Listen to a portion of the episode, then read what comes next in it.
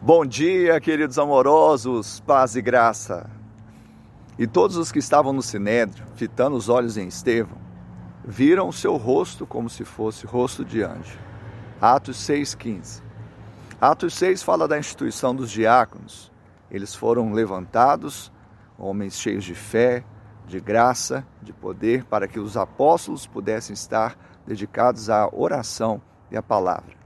Mas agora Estevão estava diante da corte dos judeus. Aqueles homens religiosos levantaram falsas testemunhas contra ele, dizendo que ele estava falando contra os costumes de Moisés. Na verdade, hoje também se levantam contra a fé cristã, contra homens cheios do Espírito que desejam pregar a graça.